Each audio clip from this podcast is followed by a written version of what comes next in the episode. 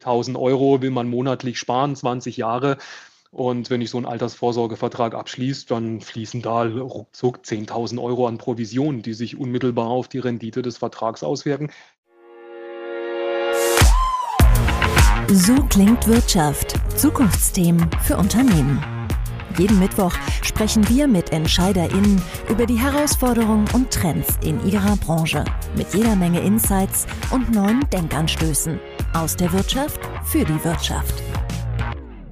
Die Deutschen haben kein Vertrauen in die Finanzbranche und tragischerweise noch weniger in ihre Finanzberater. In einer Studie aus dem letzten Jahr gaben nur 17 Prozent an, volles Vertrauen zu ihrem Berater zu haben. Der Rest eher nicht.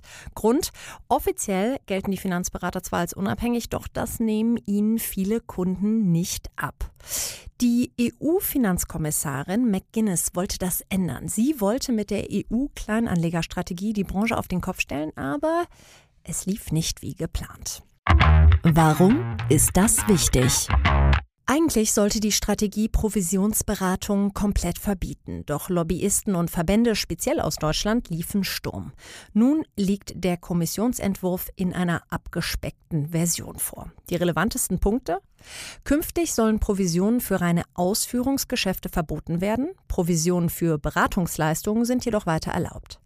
Neue Finanzinformationsblätter sollen transparenter als bisher die letztendlichen Kosten der Finanzprodukte aufzeigen und es soll einen neuen Test für Anlageberater geben, damit diese wirklich im Interesse des Anlegers handeln. Vor allem VerbraucherschützerInnen geht dies nicht weit genug. Auch McGuinness selbst lässt anklingen, dass für sie das Provisionsverbot Angebot noch nicht vom Tisch ist.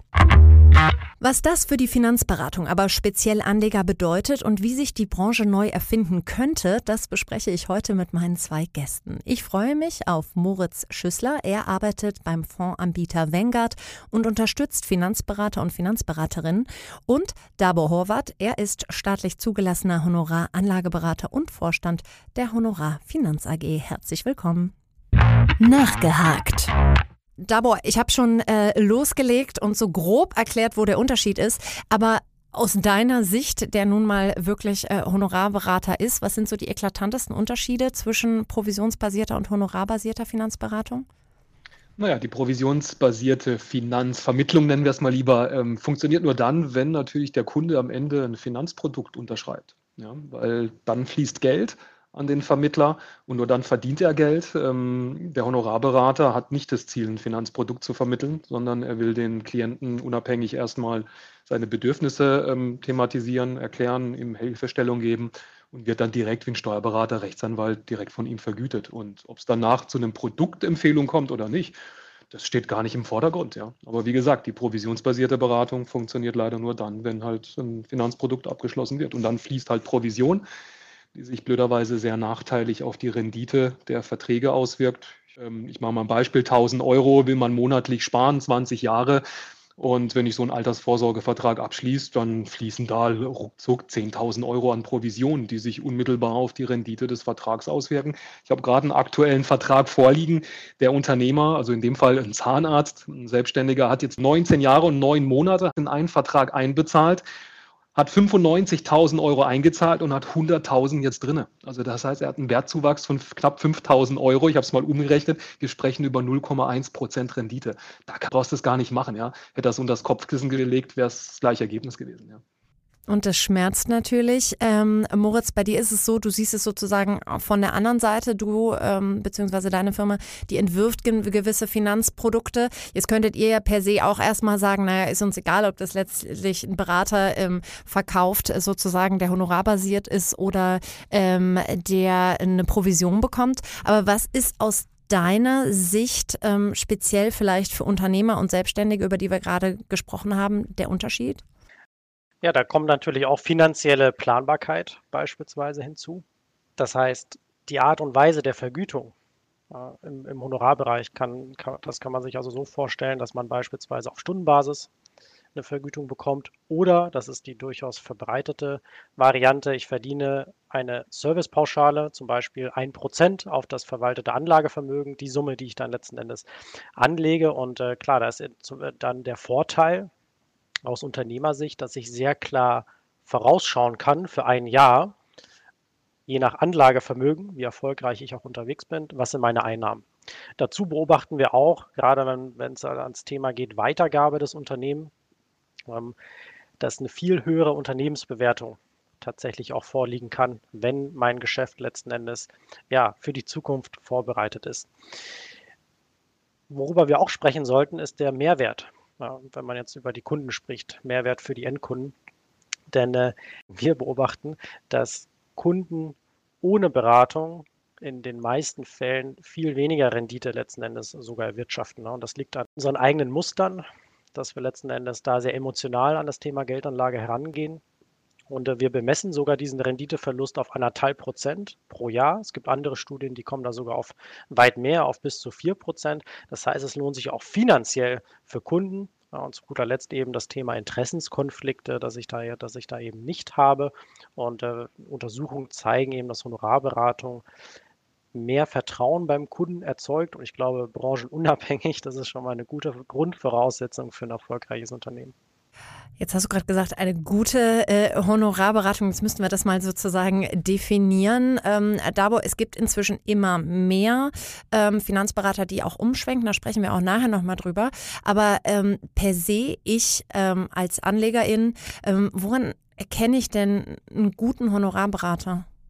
Also ähm, den erkenne ich daran, dass ein Produkt nicht mal im, erstmal im Mittelpunkt nicht steht, sondern der äh, Klient mit seinen Bedürfnissen, mit seinen Fragestellungen und die heißt es zu befriedigen und ihm dann natürlich äh, Lösungswege aufzuzeigen, die selbstverständlich ohne Provisionen basieren. Das heißt, alle Finanzprodukte, die ich ihm dann empfehle für die Altersvorsorge, für den Vermögensaufbau, sind selbstverständlich provisionsfrei, vertriebskostenfrei und somit sehr kosteneffizient, sehr schlank. Damit erreicht äh, oder erlangt der Klient auch seine Ziele nachweislich und ähm, das erklärt einen guten Honorarberater.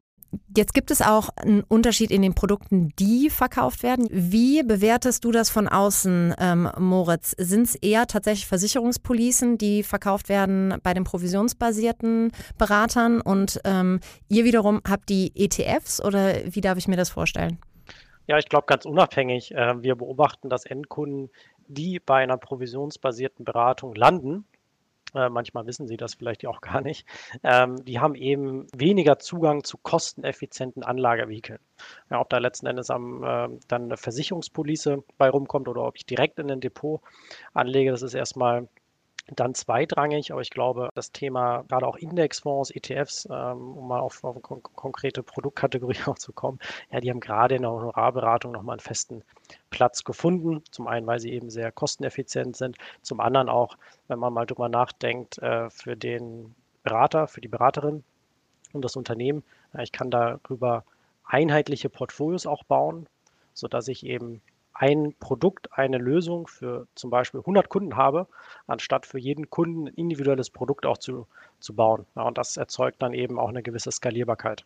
Ähm, jetzt habe ich schon anklingen lassen, ähm, die gute EU-Finanzministerin lässt so ein bisschen durchblicken. Naja, also im ersten sozusagen Schuss ist das nicht gelungen, aber generell hat sie weiterhin Interesse daran, die provisionsbasierte Beratung völlig abzuschaffen, was übrigens in einigen europäischen Ländern, in einigen skandinavischen Ländern ähm, oder in den Niederlanden schon seit ein paar Jahren der Fall ist.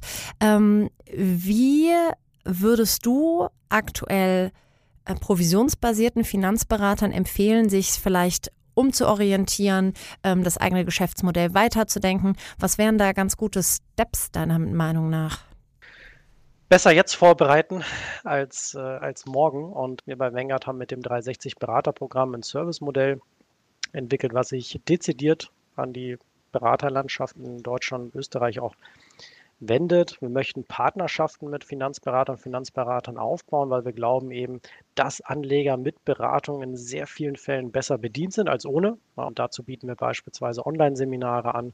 Wir bieten aber auch physische Kompakt-Workshops an, gerade für jemanden, der sich ganz neu mit dem Thema beschäftigt. Und äh, ja, damit bedienen wir folgende Trends. Also zum einen eben das Thema Portfolio Manager, was früher eben ja vielleicht auch die Charakterisierung eines Finanzberaters, einer Finanzberaterin war, dass ich eben hauptsächlich Kunden Zugang gegeben habe, überhaupt zu Finanzprodukten und dass ich dann auch in einem Selektionsmechanismus die allerbesten Produkte ausgewählt habe.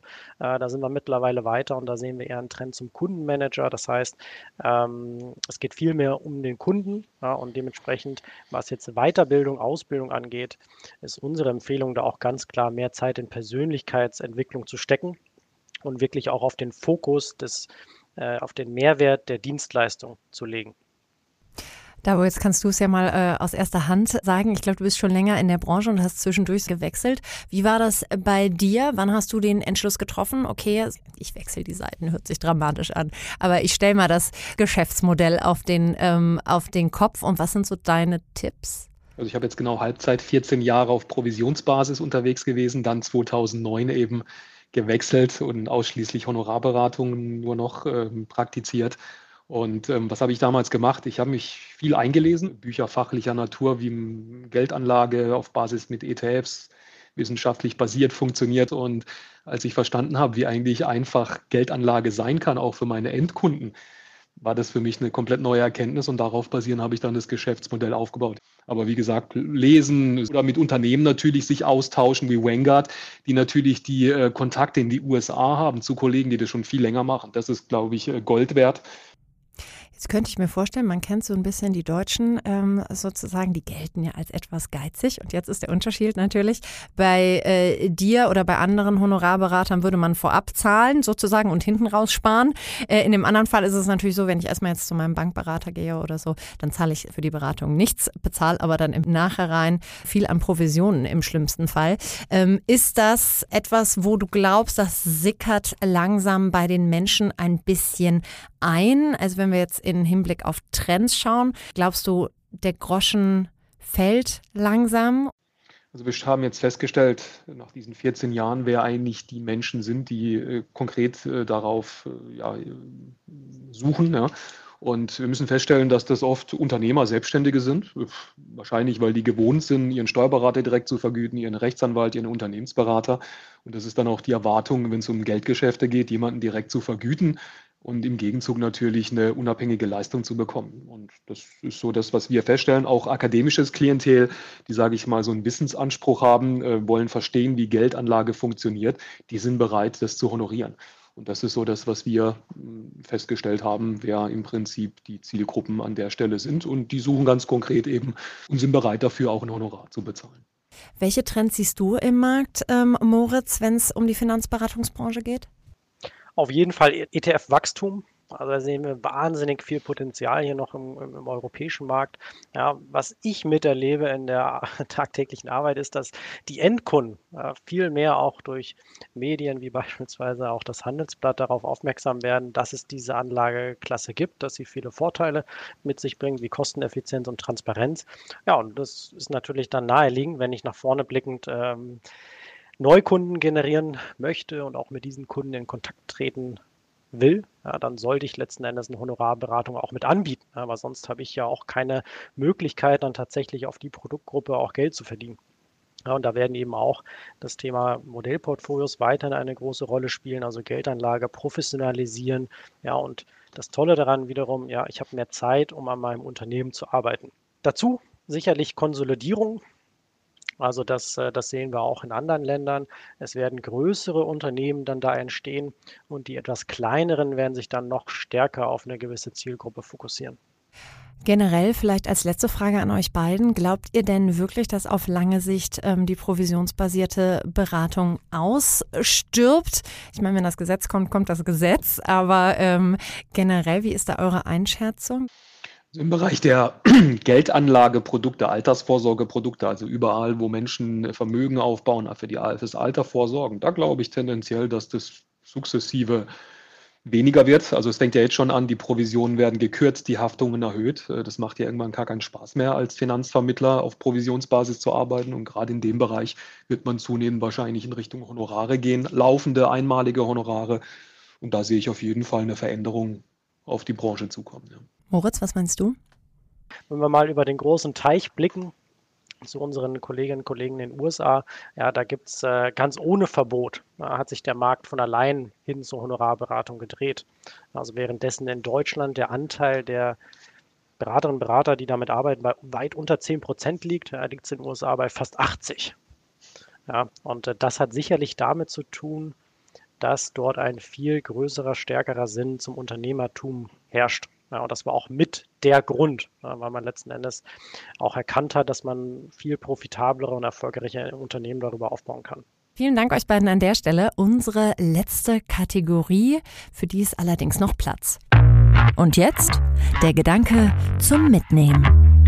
Ich denke, ein bekanntes Zitat für jeden Kaufmann, jeden Unternehmer, Selbstständigen, der Gewinn liegt im Einkauf und das ist vor allem für Finanzprodukte äh, Fakt, äh, denn wenn ich Finanzprodukte günstiger einkaufe, habe ich einfach mehr von meiner Rendite. Punkt. Sehr gut. Dann vielen Dank euch beiden für das Gespräch und Ihnen, liebe Zuhörer, vielen Dank fürs Einschalten. Bis nächste Woche. So klingt Wirtschaft. Haben Sie Fragen, Kritik oder Anmerkungen?